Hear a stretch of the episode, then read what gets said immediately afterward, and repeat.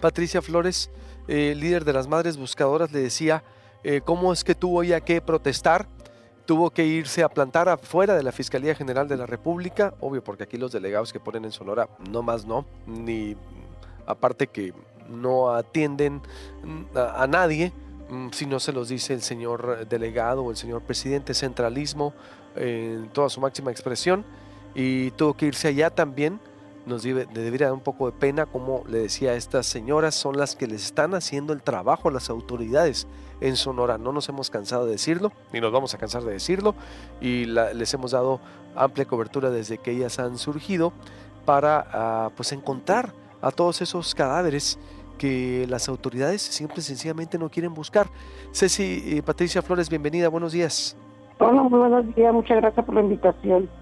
Eh, platícanos, por favor, eh, usted estuvo manifestándose por fuera de la Fiscalía General de la República, allá en la Ciudad de México, eh, porque pedía protección para su trabajo, estaba amenazada. Así es, pues unas, algunas compañeras sí que me apoyaron y yo estuvimos haciendo una huelga de hambre que fue muy poco, duró muy poco porque fue muy pronta la, la respuesta que tuvimos, rápido salieron este por parte del fiscal licenciado Abel Galván para, para darnos el, la atención que necesitábamos, a la que estábamos exigiendo y que no habíamos tenido. Y pues gracias a Dios que se aceptaron todas las peticiones que tuvimos, ya que lo único que queríamos era ser escuchadas, que se nos reconozca como colectivo, que nos inviten a las mesas de trabajo que tienen.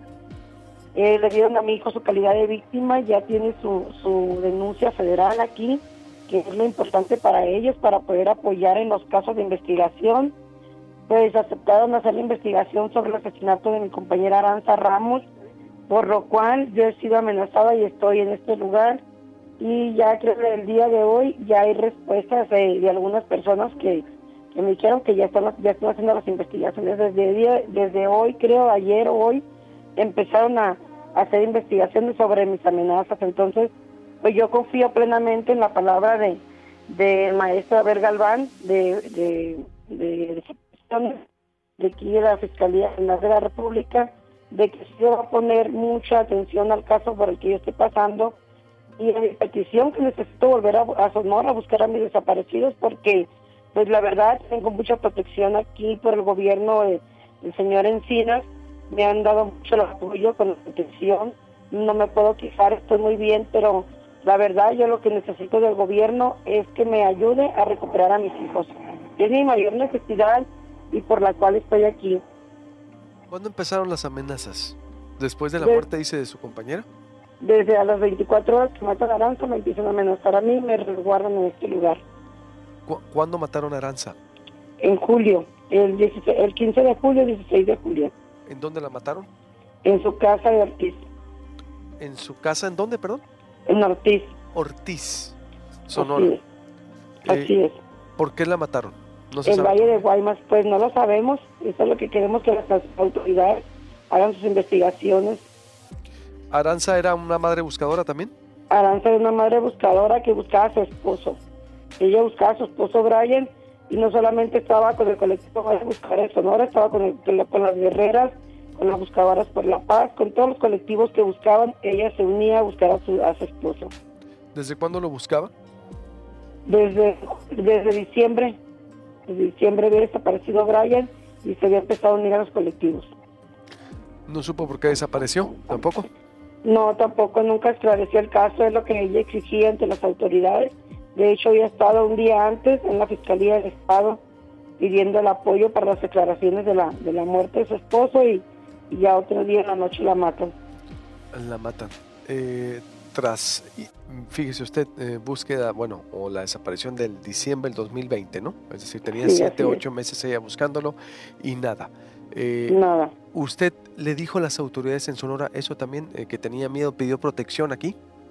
Sí, tengo protección, la verdad, la fiscal, yo fui, yo estuve en Sonora hace más de una semana estuve con la fiscal, la señora Herendia, sí me atendió muy bien, Claudia, me atendió muy bien, estuve con el presidente, estuvimos en gobernación, estuvimos en todos, en la AMI, en todas partes pidiendo el apoyo para que hagan las, las investigaciones, sobre las amenazas, pero no tenían nada, pues no tenían nada investigado, solamente lo que yo les había dado.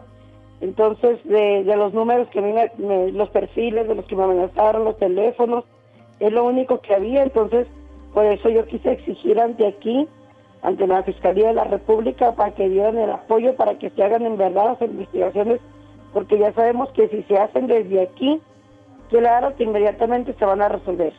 Yo necesito, la verdad, volver a buscar a mis hijos, necesito volver a ver a mi madre, mi madre depende de mí, tiene muchos años que está conmigo y la tengo sola, mis hijos están solos, mis nietos, toda mi familia, entonces la verdad es muy desgastante física y mentalmente esta situación que estamos viviendo. Usted, eh, sin duda, ¿desde cuándo busca a sus hijos? Y... Desde el 2015 tengo desaparecido a Alejandro Guadalupe en Los Mochis y desde 2019, del 4 de mayo en Bahía de Quino desaparece Marco Antonio y es cuando empiezan las búsquedas en Sonora cuando mi hijo desaparece. Usted lo detona, exactamente. Qué bueno que nos recuerda. Es decir, ¿y por qué desaparecieron sus hijos? ¿Tiene usted alguna idea? ¿Puso denuncia usted de la desaparición? Sí, tengo denuncia. Ya tengo federales de los dos. Disculpe, ¿puede repetir? ¿Sí tiene denuncia qué?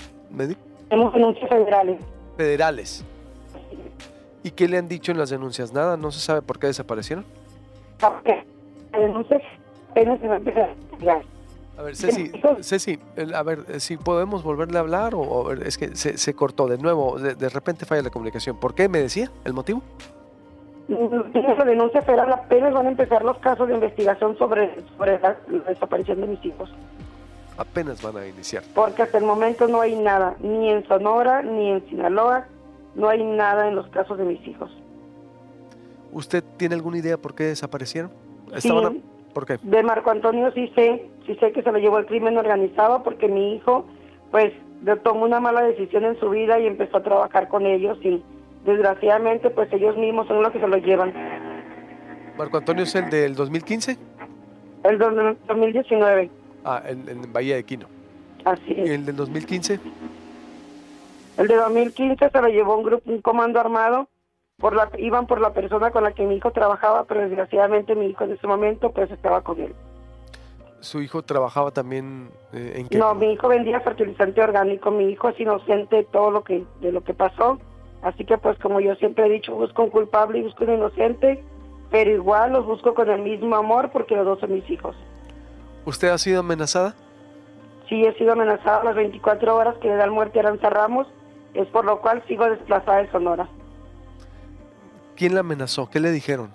Si se puede decir. Pues me dijeron que me iban a matar, que, que yo era la que seguía después de Aranza Ramos, que yo seguía y que me estaban diciendo porque tenían cariño a mi hijo y que no era justo lo que me querían hacer, pero pues que desgraciadamente la orden ya estaba dada.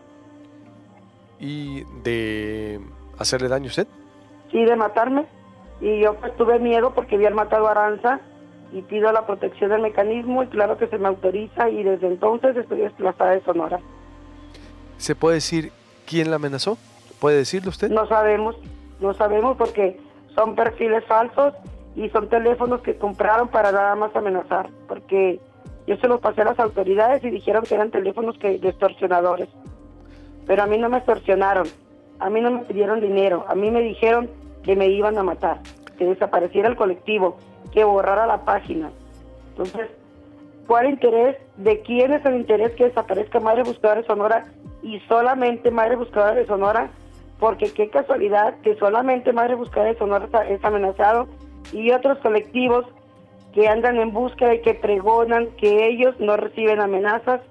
Entonces, ¿quién se beneficia con la desaparición del colectivo de Madre Buscadora de Sonora? ¿Quién, quién quiere todo ese protagonismo que hasta la fecha tiene el colectivo a base de lucha, trabajo y sacrificio? Ahí está la pregunta, Cecilia. ¿Qué, pasó en Sonora? ¿Por qué se descompuso Sonora? ¿A qué le atribuyes tú? ¿O frente a qué estamos en esto, de lo que estamos viviendo? Pues la verdad, todos sabemos que son las malas administraciones de los gobiernos, que las autoridades en verdad no hacen su trabajo. Si las autoridades en verdad hicieran su trabajo, ni hubiera desapariciones, ni nosotros, las familias, tuviéramos que ser las que andemos en los montes con pico y pala buscándolos. Sí, ese es de alguna manera el resultado. Pero ¿por qué? ¿Qué está detrás de la ola de desapariciones? ¿Por qué llegamos a este punto? Pues eso es lo que le digo y también, también en otra parte las malas decisiones que toma nuestra familia, nuestros hijos. Bien, pues ahí está la información, pues Cecilia, ¿algo más que desees agregar que no te haya preguntado? Pedirle a las familias que tienen un familiar desaparecido que no se rindan, que no se cansen de luchar por ellos, porque nosotras somos la única esperanza de nuestro familiar de volver a casa. Si nosotras como familia no luchamos por ellos, nadie lo va a hacer. Así que a todas esas madres, a todas esas familias que están dormidas en su casa, esperando que sus hijos vuelvan, claro que no van a volver por sí solos, tenemos que luchar nosotros, porque si yo me hubiera quedado cruzada de brazos a esperar que Marco Antonio volviera, no, no, no estuvieran estas búsquedas, no hubiéramos encontrado tantas personas que hemos encontrado todavía hasta el día de ayer, que seguimos encontrando una persona se localizó sin vida con una llamada anónima, no tuviéramos tanta credibilidad de la gente que gracias a Dios manejamos todo anónimo y ellos tienen plena confianza en nosotros. Entonces hay que despertar, hay que levantarse y hay que luchar por lo que queremos y alzar la voz tan alta como sea posible, como lo hicimos el día de ayer nosotros, aunque sea con una huelga y que la gente vea escuche, visibilice en realidad la situación que vivimos las víctimas de una desaparición. Gracias, eh, Cecilia. A Patricia Flores, líder de las Madres Buscadoras de Sonora, se queda abierto el espacio para cualquier aclaración.